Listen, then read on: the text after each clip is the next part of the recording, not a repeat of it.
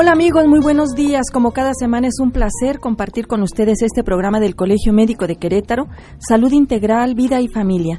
El día de hoy tengo el gusto y el honor de la compañía de la excelente doctora Marbella Espino Cortés, especialista en psiquiatría. Doctora, muchísimas gracias por estar aquí con nosotros. Es un placer, Irma, y nuevamente te agradecemos muchísimo el espacio que nos brindas. Bien, el día de hoy platicaremos sobre salud mental. Interesante el tema, ¿verdad amigos? Bien, no olviden que esperamos sus llamadas al 215-2236 y 215-2106. Doctora Marbella, sabemos que el 10 de octubre se celebra el Día Mundial de la Salud Mental. ¿Por qué surge esta fecha, esta celebración? Mira, Irma, es eh, algo bien interesante. Históricamente la salud mental, y estamos hablando de las enfermedades mentales, han sido relegadas. El enfermo mental, aquel quien sufre, pues muchas veces había sido despreciado, discriminado, estigmatizado. Y entonces, desde el año 1992, la Fundación, la, perdón, la Fundación Mundial de la Salud Mental, junto con la Organización Mundial de la Salud, buscaron que el día 10 de octubre se hiciera una celebración con la intención de sumar los esfuerzos para concientizar o sensibilizar a la población mundial acerca de las necesidades del enfermo mental.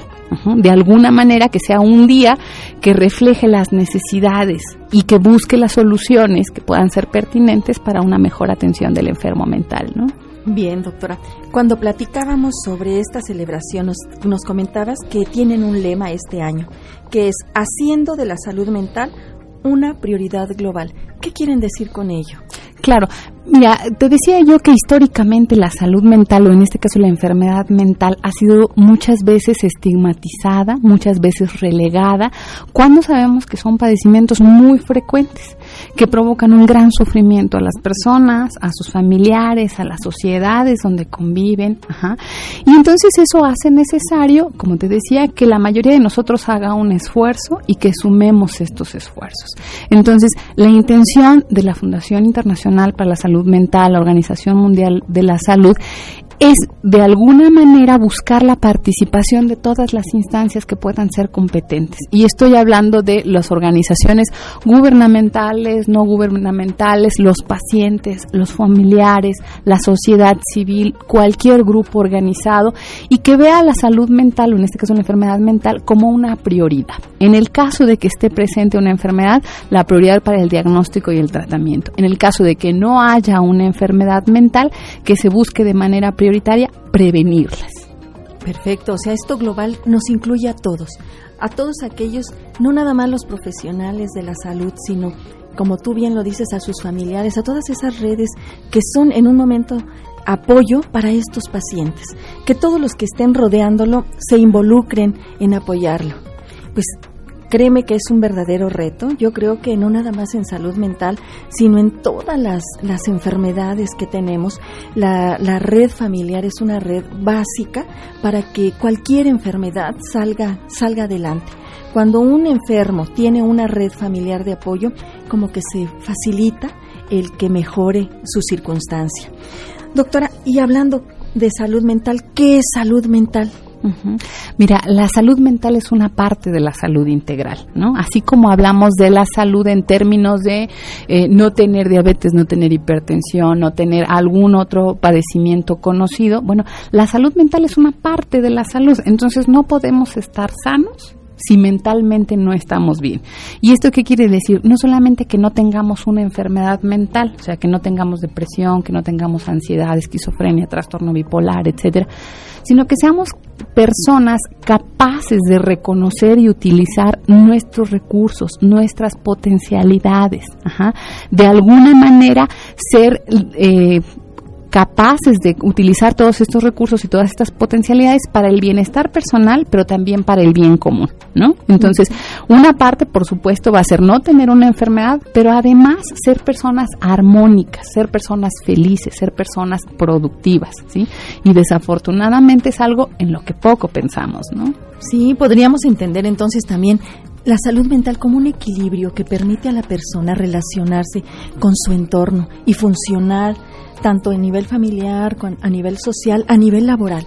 Entonces, pues todos tendremos que, que luchar por tener esa salud mental que nos permite estar funcionales en donde quiera, estamos en lo correcto. Así como tú lo dices, muchas veces pensamos en el enfermo mental como aquel que tiene un trastorno mental grave, ¿sí? Como la esquizofrenia, como el trastorno bipolar, pero eso no es cierto, o sea, también tenemos enfermedades psiquiátricas que son bastante comunes y muchas de ellas no son diagnosticadas y no son tratadas. Por ejemplo, no es raro que conozcamos a gente con depresión gente con ansiedad, gente con problemas conyugales, Irma, ¿no? Claro. Niños con a lo mejor problemas para la escritura, para la lectura, para relacionarse normalmente con sus compañeritos. Todas estas cosas son objeto de atención de la salud mental y de los profesionales que estamos encargados de ello. Entonces, algo que es bien importante es desestigmatizar a la enfermedad mental y al profesional de la salud mental.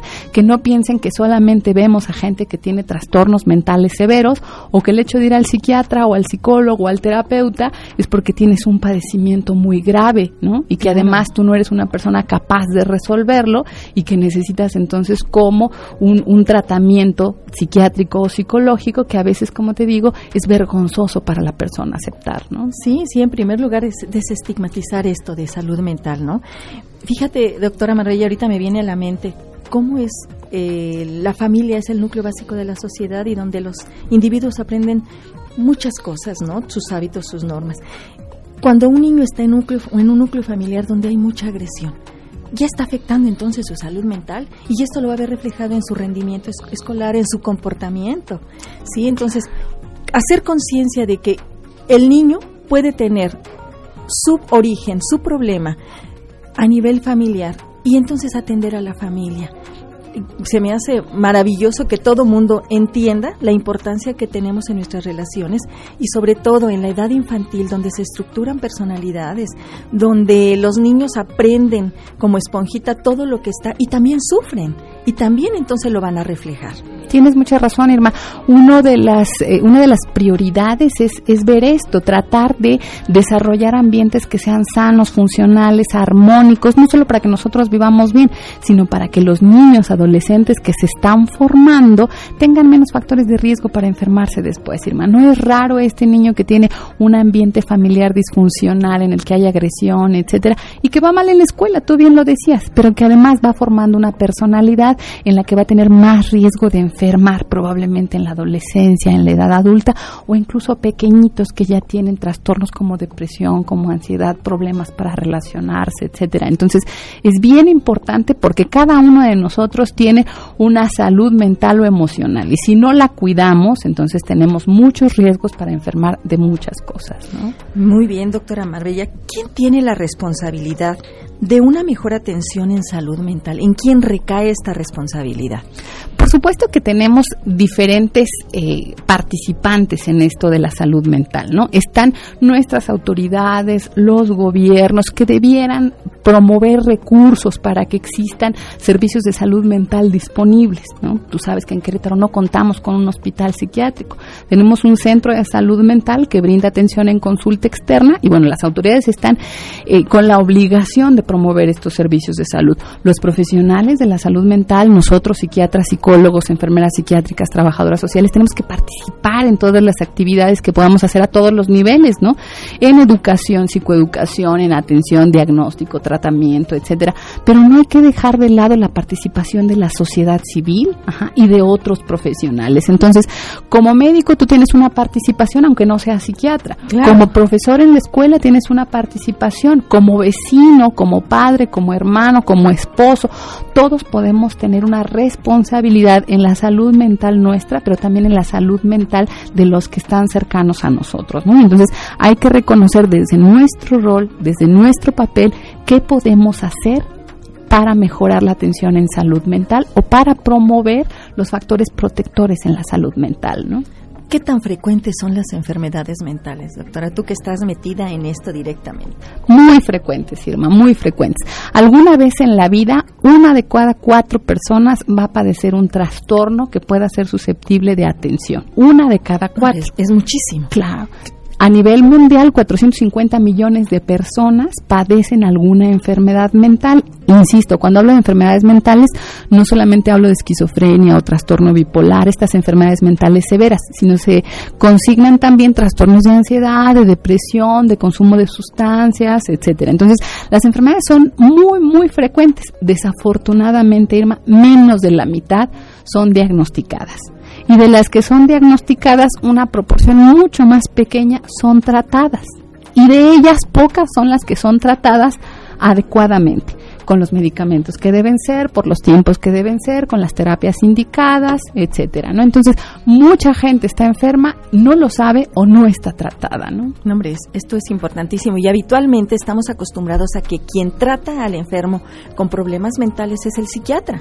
¿Y cuántos psiquiatras hay, por ejemplo, aquí en nuestra entidad? Desafortunadamente, hay una población pequeña aún de, profesionales de la salud mental. Somos menos de 30 o más o menos 30 eh, psiquiatras en Querétaro, pero como pasa en todo el mundo, la mayoría de los profesionales está concentrada en las grandes ciudades, ¿no? Y entonces las poblaciones rurales no cuentan con servicios de salud mental.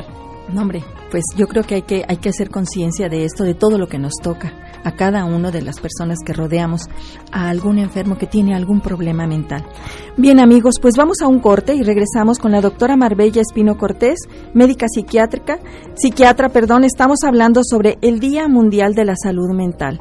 Vamos a un corte y regresamos. No olviden llamarnos al 215-2236 y 215-2106. Aquí esperamos sus dudas y comentarios.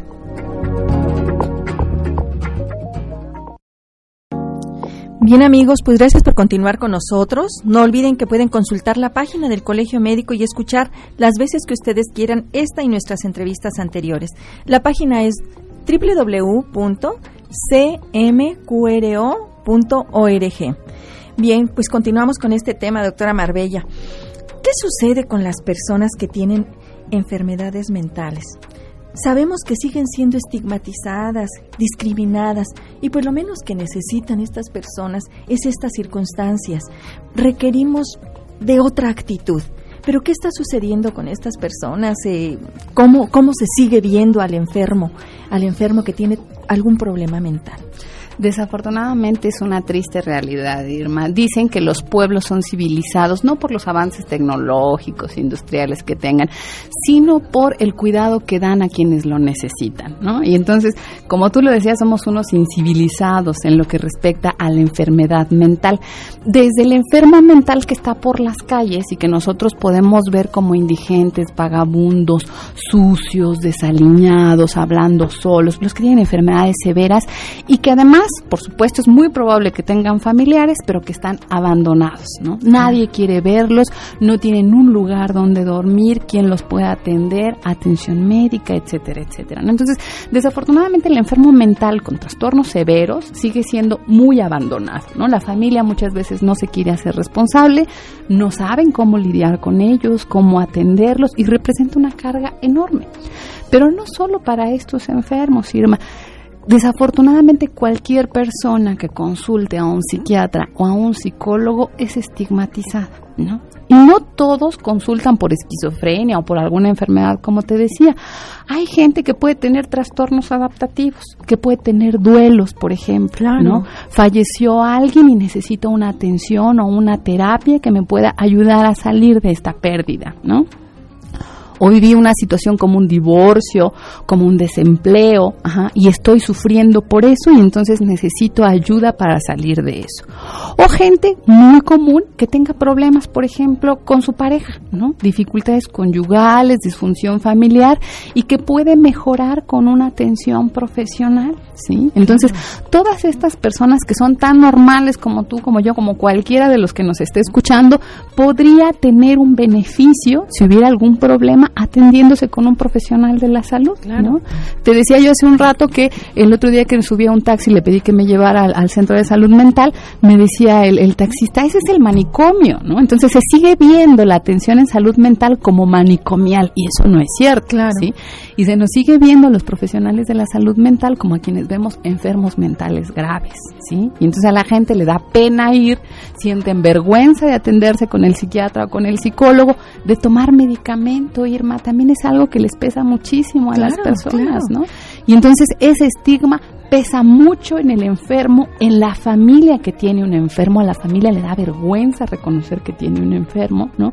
O a las personas les da vergüenza reconocer que tienen una enfermedad o que necesitan un tratamiento y pesa también en los profesionales de la salud mental. O sea, la gente nos ve de una manera que no es muy agradable. Claro, dicen, el que enfermos ve enferma y si estás viendo locos, porque así lo dicen, pues tú también estás pero mal, ¿no? Ay, tenía que ser psiquiatra. O sea, tenemos desafortunadamente todavía esos criterios tan arcaicos, ¿no?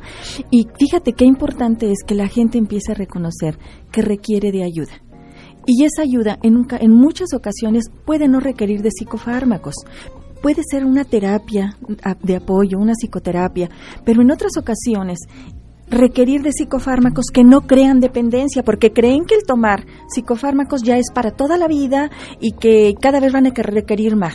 Obviamente, cuando nos ponemos en manos de profesionales ellos saben qué medicamentos no son adictivos, qué medicamentos requieres ahorita. Y yo creo que aquí tenemos que luchar porque tengamos esa visión de pedir ayuda y de pedir ayuda profesional. Doctora Marbella, ¿cuáles son las enfermedades mentales más frecuentes, aunque ahorita ya nos, nos está diciendo al, transcurso de la entrevista, que, que, digas para los pacientes? ¿Y cuáles serían sus manifestaciones principales? Mira, las encuestas nacionales en salud mental nos han arrojado datos que no son muy diferentes a lo que pasa en otros lugares del mundo. Las principales causas de enfermedades mentales son los trastornos de ansiedad. ¿No? Los trastornos de ansiedad que puede ser estrés postraumático, ansiedad generalizada, fobias. Miedos, ¿verdad? Que serían las fobias para nuestro, nuestro público. Exactamente. Entonces, todos estos trastornos de ansiedad son los más frecuentes. Le siguen los trastornos por consumo de sustancias, Irma. No es raro ver a gente que tiene una adicción, pero no solamente la marihuana, la cocaína. Gente que abusa del café, gente que abusa del tabaco, ¿no? O que toma sustancias para sentirse mejor, ¿sí? Y después de eso tenemos las enfermedades depresivas, los trastornos del afecto. Entonces la depresión es un padecimiento muy frecuente, Irma. Desafortunadamente muchos de ellos padecen sus enfermedades calladamente, en solitario sufren solos por esta vergüenza y por esta dificultad que tienen por la misma enfermedad y por el estigma de pedir ayuda, como tú misma lo decías, ¿no?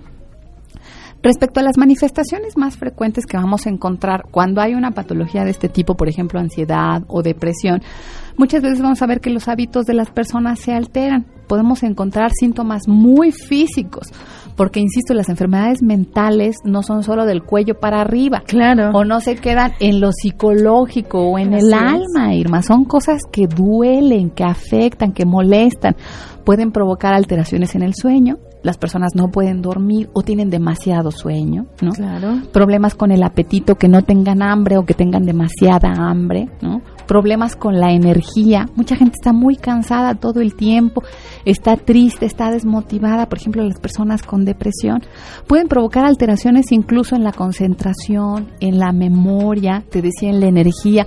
Uno está más irritable, puede tener problemas con el sueño, con el apetito, puede tener más dolores, Irma, ¿sí? Entonces, como médico, tú lo sabes, mucha gente con depresión o ansiedad va al médico una y otra vez y otra vez y no encuentran beneficio con los tratamientos convencionales porque lo que tienen de base es una enfermedad como ansiedad o depresión, ¿no? Claro.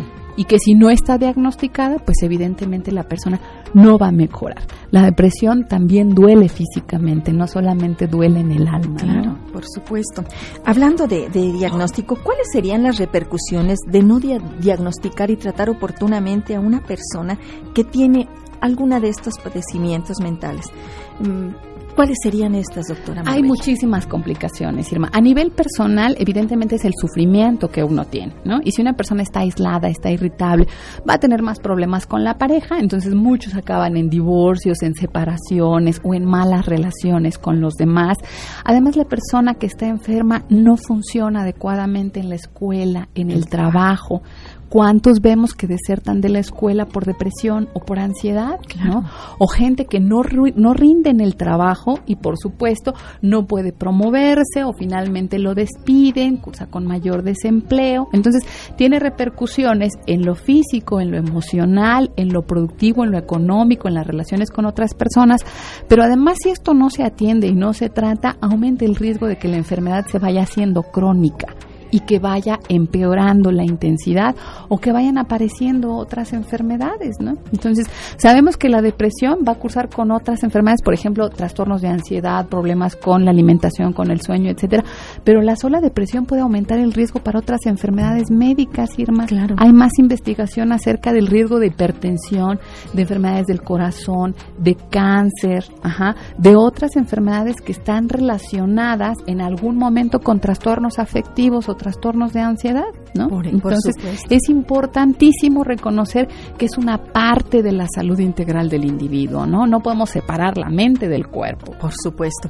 Doctora Marbella, ¿qué tan frecuente es que, por ejemplo, en, los, en, las personas de la tercera edad, los adultos mayores, que tienen depresión y que no es atendido, se lleguen a demenciar? Muy frecuente, muy frecuente, Irma. Estas dos cosas en el adulto mayor desafortunadamente es algo que tendemos a normalizar y decimos, ay, pues está deprimido porque está viejito. Claro. O tiene problemas de memoria porque está viejito. Pues no, ni la depresión ni los problemas de memoria deben ser normales. Hay que atenderlo. Lo que tú decías es importantísimo. La persona que tiene depresión a edades mayores va a tener más riesgo de tener deterioro cognitivo. Puede que tenga más riesgo de demencia. Y además puede que tenga más riesgo de que todas las enfermedades que padezca, diabetes, hipertensión, Parkinson, lo que sea, estén peor, les vaya peor cuando están deprimidos. Entonces el adulto mayor es una población bien importante para hacer el diagnóstico y tratamiento. ¿Y qué tal el suicidio, la fuga más radical? Cuando pudimos haber prevenido en una persona que se deprimió, por eso vemos también niños que se suicidan, adolescentes, adultos mayores. Hemos visto que en Querétaro como el resto del mundo, ¿verdad? Porque esto, como tú bien lo dices, es mundial, se ha incrementado los índices de suicidio y son el origen esto, doctora, el no atenderlos oportunamente. ¿Qué sucede con todo esto? Así es, nos asusta mucho ver a los suicidas, pero evidentemente la mayoría de ellos es gente que nunca fue diagnosticada y que nunca recibió una atención y un tratamiento para esa enfermedad. Y por supuesto la familia lo veía mal, pensaba que algo tenía, pero que estaba manipulando. Exacto, quería llamar la atención, muchas veces dicen, ¿no? Y entonces cuando se consuma el suicidio, desafortunadamente, es que nos vienen las ideas de culpa de que algo pudimos haber hecho, porque todos los suicidas en algún momento piden ayuda, Irma. Mira, nos llega una llamada, doctora, de la señora Gloria Sierra de la Colonia Las Américas y dice que se separó de su esposo, dejando a sus hijos sin papá y ya eh, murió su esposo, pero dos de sus hijos luego se alteran fácilmente o se entristecen con facilidad. Le preocupa porque eh, parte de mi ex esposo, que por parte de su ex esposo, dos familiares se volvieron locos y otro se suicidó. ¿Qué, qué puede hacer?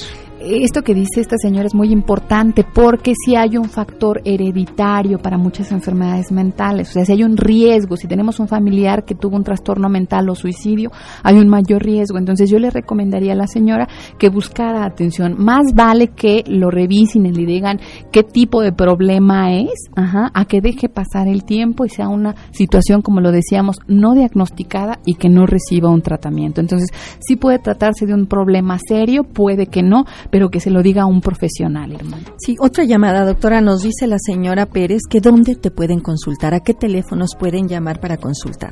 Nosotros estamos en el Centro Estatal de Salud Mental. Los teléfonos son el 215-5432 y 215-5433. Estamos a un ladito del albergue del Hospital General y es un centro con magnífica atención. Todos mis compañeros son muy profesionales y yo los invito a que conozcan nuestros servicios antes de pensar mal acerca de ellos o que digan es el manicomio o solamente atienden a enfermos mentales graves, ¿no? Sí, sí, doctora. Doctora, sabemos que, que esto se va rapidísimo, pero a mí me gustaría, ¿cuál es el reto de, de, crear este Día Mundial de la Salud Mental? ¿Cuál es el principal reto que tienen ustedes?